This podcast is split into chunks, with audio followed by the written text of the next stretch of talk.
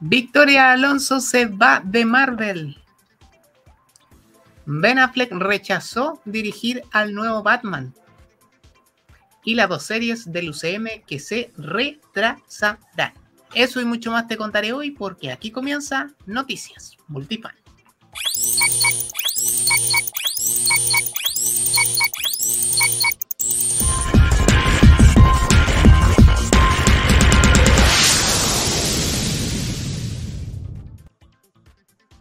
Hola multifanes, bienvenidos a una nueva entrega de Noticias Multifan.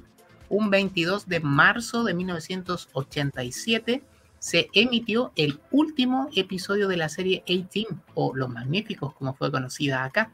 Creada por Frank Lupo y Stephen J. Cannell, la serie sigue las aventuras de un grupo de veteranos de la guerra de Vietnam que se han convertido en mercenarios y que son buscados por el gobierno de los Estados Unidos por un crimen que no cometieron. El mítico equipo usaba su experiencia militar y habilidades especiales para ayudar a personas necesitadas mientras evitaban ser capturados por las autoridades. El equipo A, como también se conoció, se convirtió rápidamente en un éxito de audiencia y se emitió durante cinco temporadas en la cadena NBC.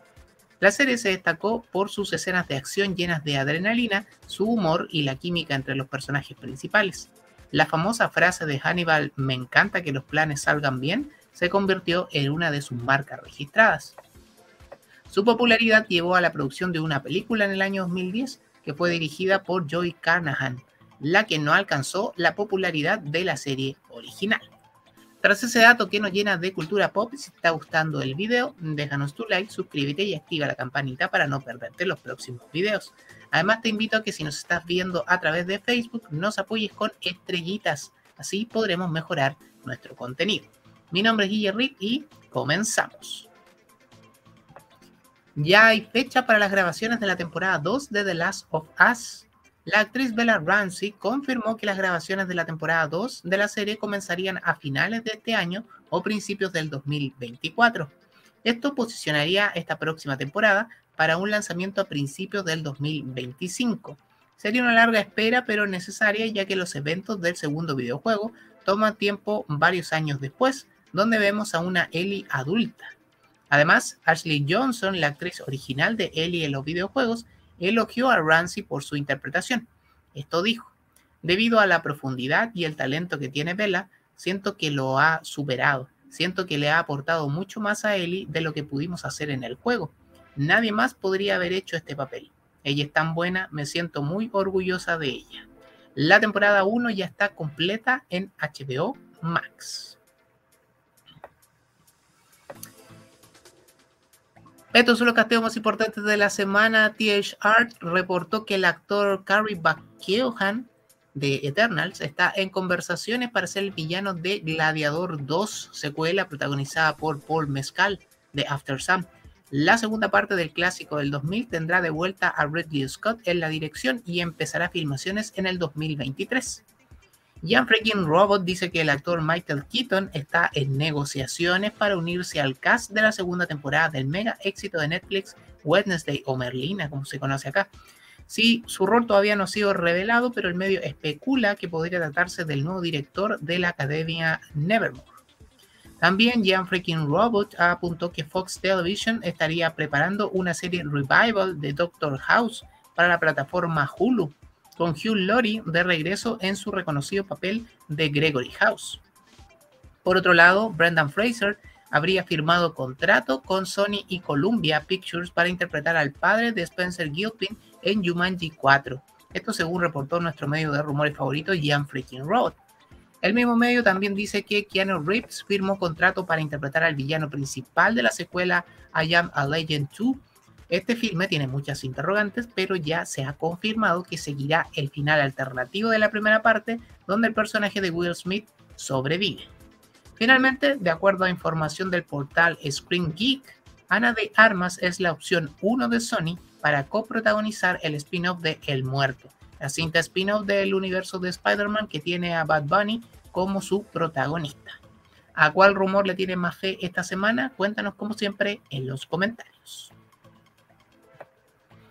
tenemos una breve sinopsis para X-Men 97. Esta sinopsis fue divulgada en el contexto de un evento virtual de Marvel sobre los X-Men y, según recoge Collider, señala escuetamente cuáles serán las bases de la trama del primer ciclo de X-Men 97. Esto dice, Storm y Wolverine intentan continuar con los X-Men. Magneto entra y quiere dar un paso al frente por Charles Xavier. Mr. Siniestro llega para intentar acabar con los X-Men de una vez por todas, informa la descripción. X-Men 97 contará con View de Mayo, Nightmare of the World, como guionista principal. Ya fue renovada para una segunda temporada y debería estrenarse durante este año en Disney Plus. Hay fechas para el estreno en cines del live action de Caballeros del Zodíaco. Deadline ha dado a conocer las fechas de estreno de la película con actores reales de los Caballeros del Zodíaco en varios países que confirman, en muchos casos, algunas de las fechas reveladas por distribuidoras o cadenas de cine reportadas por distintas páginas especializadas de Sansella. En concreto, las fechas para comillas, Brasil, México y América Latina, cierra de comillas, según figura así textualmente en el listado, será el 27 de abril, un día antes que en Japón, Kenia y Rumania. Las demás regiones del mundo, de acuerdo con esta publicación, estrenarán la cinta desde mayo en adelante. Ironheart usará varios trajes en su serie. Según la insider Can We Get Some Toast, veremos a Riri Williams utilizar tres trajes diferentes en su serie Ironheart. Esta serie tiene muchas interrogantes, ya que Marvel la describe como una batalla entre la magia y la ciencia, con una aparición de Mephisto fuertemente rumorada. La serie debería arribar a Disney Plus en algún punto del 2023. DreamWorks parodia a la sirenita de Disney. El primer vistazo de la nueva película de DreamWorks, Krakens y Sirenas, nos muestra una sirenita con el diseño de Ariel del clásico de Disney. Esto ocurre a solo días de la liberación del tráiler final del live action de Disney, que todavía genera críticas por el color de piel de la protagonista. En la versión de DreamWorks, por cierto, las sirenas son las villanas. De hecho, el tráiler cuenta que todas son admiradas, pero en realidad son vanidosas y egoístas. La protagonista es una kraken que intenta hacerse pasar por humana. La película animada llegará a los cines el 29 de junio. Director de Shazam 2 sobre trabajar con Gal Gadot. El director de Shazam Furia de los Dioses se refirió al trabajo junto a la actriz que interpreta a Wonder Woman. Esto fue lo que dijo. Debido a varias situaciones tuve que dirigir sus escenas de forma remota. Era un poco extraño, pero funcionó muy bien. Fue súper amable y súper profesional, y fue un sueño trabajar con ella. La doble de Gal Gadot fue quien estuvo en el set para hacer solo la referencia de posición para Wonder Woman. Por cierto, el director de Shazam no sabía que Warner Bros. Discovery había puesto a Wonder Woman en el marketing de la película. Yo estaba como, ¿qué? Así que no lo sabía y se disculparon por no mantenerme al tanto. Pero entiendo por qué lo hicieron, porque querían que la gente viera la película. Shazam 2 ya está en los cines. Victoria Alonso deja Marvel tras dos décadas. La directiva argentina Victoria Alonso, productora, presidenta de física, postproducción, VFX y animación en Marvel Studios, abandona de forma oficial su puesto tras casi dos décadas produciendo películas del estudio y de Marvel en general. ¿Pero por qué dejó Marvel Studios? De acuerdo a Chris Lee de Vulture, Victoria Alonso fue una de las responsables del ambiente tóxico y crunch que existió en los departamentos de VFX de Marvel Studios. Según la fuente, supuestamente la directiva tenía preferencia sobre ciertos equipos de efectos, al contrario de otros que mandaba a la congeladora. Victoria Alonso fue particularmente responsable, dice Chris Lee, del ambiente de trabajo tóxico dentro de los departamentos de VFX de Marvel. La principal persona a la que todo el mundo le tiene miedo es a ella. Si le agradas, vas a conseguir trabajo y vas a ascender en la industria. Si la has enfadado, vas a quedar atorado, reportó. Por ahora este último dato no ha sido confirmado, pero lo único cierto es que una de las personas que aportaba diversidad y poder femenino a Marvel ha dejado su puesto. Pokémon presentó a los nuevos villanos del anime. Poco queda para que comience el nuevo anime de Pokémon y desde The Pokémon Company dado, han dado a conocer un nuevo adelanto de la serie, en la cual se puede ver a los personajes que llegarían para sustituir al equipo Rocket, porque como te contamos la semana pasada, se separaron definitivamente. Cabe recordar que este nuevo anime dejará en el pasado a Ash Pikachu, así como a los recordados villanos Jesse, James y Meowth. El video, de esta forma, muestra a los que serían conocidos como exploradores y que vendrían a ser los nuevos malos de la serie. El adelanto muestra a Megio, un entrenador que es acompañado por Cerulech, así como a Jill y Konya, quienes son acompañados por Raidon y Golduck. Por el momento se desconocen mayores detalles de este grupo y si es que llegarán a sustituir por completo a los clásicos villanos o tendrán otro tipo de historia. El nuevo anime de Pokémon se estrenará en Japón en abril. Avatar se convertiría en una serie para Disney Plus. ¿Se acuerdan del descabellado corte de 9 horas para Avatar 3? Bueno, pues según el insider Jeff Snyder, la razón por la que James Cameron quiere trabajar al 100% los efectos del corte de 9 horas de esta película es porque planea lanzarla como una serie limitada para Disney Plus luego del lanzamiento del filme. Así que solo te gustaba hacer películas, James.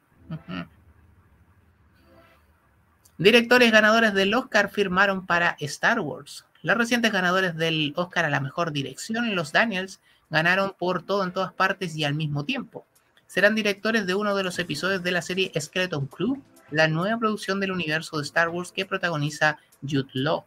A propósito de la saga galáctica, Sabine Bren usará el sable de Ezra en la serie de Ahsoka para combatir y Ezra Bridger, al pasar una década sin su espada, será todo un maestro de la fuerza en artes marciales. Se dice que Ezra tendría tanto poder sin su sable como para hacer algo así como Hadoukens con la fuerza, aunque hay que esperar cómo se ve eso en pantalla en lo escrito y dirigido por Filoni. No obstante, ambos usarían por momentos el sable verde de Ezra, así que todos en la serie de Ahsoka usarán sables de luz. Y será la serie donde más sables vemos, veremos en acción hasta el momento, tanto con los buenos como con los no tan buenos. Así lo reporta por lo menos el sitio Making Star Wars.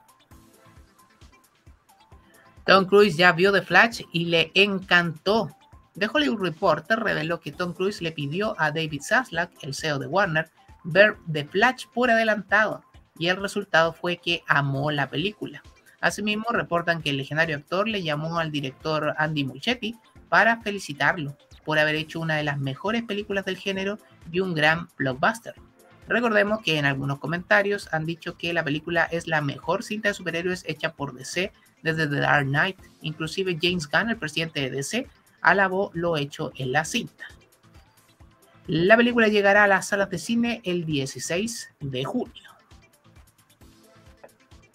Tanto Loki como Secret Invasion retrasarían su estreno. La serie Secret Invasion que prepara Marvel Studios para Disney Plus estaría llegando recién en junio y no en mayo como se tenía presupuestado. Recientemente salió un spot con todo lo que estrenará en la plataforma La Primavera Gringa y no se incluyó este nuevo proyecto del UCM. Misma suerte correría la esperada secuela de Loki. Disney Plus ha retrasado la segunda temporada. Se especulaba que la veríamos a mediados de este año, pero ahora figura con un próximamente, lo que ante Secret Invasion planeada para esa fecha simplemente se moverá para más adelante durante este 2023. Película póstuma de Jason David Frank, ficha, ficha fija, perdón, fecha de estreno. Legend of the White Dragon cuenta la historia de Eric Reed, también conocido como el White Dragon, interpretado por Jason David Frank, quien después de estar prófugo durante tres años ha regresado a la ciudad por la que luchó para proteger. Ahora deberá limpiar su nombre y salvar a la familia que mantiene en secreto antes de que el misterioso Dragon Prime desate su propia venganza. El portal Deadline, como la propia productora con la que trabajó JDF, Bad in the Sun, mediante redes sociales, han confirmado que la película llegará a los cines el próximo 4 de septiembre de este año, coincidiendo con el cumpleaños número 50 del recordado actor que lamentablemente falleció el año pasado. Estamos orgullosos de haber trabajado con un actor tan talentoso y estamos agradecidos por la oportunidad de compartir su actuación final con el mundo, dijo Aaron Schoenke a Deadline. Jason David Friend se hizo conocido mundialmente en la franquicia de Power Rangers con el personaje de Tommy Oliver Green Ranger, estuvo una década intentando sacar a flote este proyecto que finalmente verá la luz. Ben Affleck no piensa dirigir la nueva película de Batman Cuando se anunció parte del primer capítulo del DCU, titulado Dioses y Monstruos, James Gunn reveló que Ben Affleck estaba interesado en dirigir uno de los proyectos. En su momento dijo, Affleck de verdad quiere ser parte del equipo arquitectónico que está tratando de unir las cosas, y él de verdad quiere dirigir uno de nuestros proyectos y estamos pensando en que esto suceda a futuro. Affleck tuvo una entrevista con The Hollywood Reporter dando una posición sobre la posibilidad de dirigir un proyecto del universo DC. El actor dijo, no dirigiría algo para el DC de Khan. Definitivamente no, no tengo nada en contra de James Gunn. Es un buen tipo. Seguramente hará un gran trabajo. Simplemente no quisiera ir y dirigir de la forma en la que ellos lo están haciendo. No estoy interesado en eso. Fue enfático. Aún se busca director entonces para el Batman de Gunn que adaptaría The Brave and the Bolt. Y cerramos con esto porque Fumetsu no Anata E tendrá tercera temporada. El episodio final de la temporada 2 de To Your Eternity, como se llama en inglés, es un capítulo emotivo y emocionante que envuelve la historia de Fuchi y sus amigos. El episodio comienza con la batalla final contra los Knockers, una entidad malvada que ha estado persiguiendo a Fuchi durante gran parte de la historia. A medida que la batalla se desarrolla, Fuchi recuerda a todos los amigos que ha hecho en su viaje, incluyendo a Gugu, March y Pioran. Ya descubrió que sí puede revivir a los muertos, por eso aún ocupa el cuerpo de Bon. El episodio culmina en una escena impactante que deja a los espectadores en vilo y esperando más, pues nos transporta a una época muy conocida por la audiencia.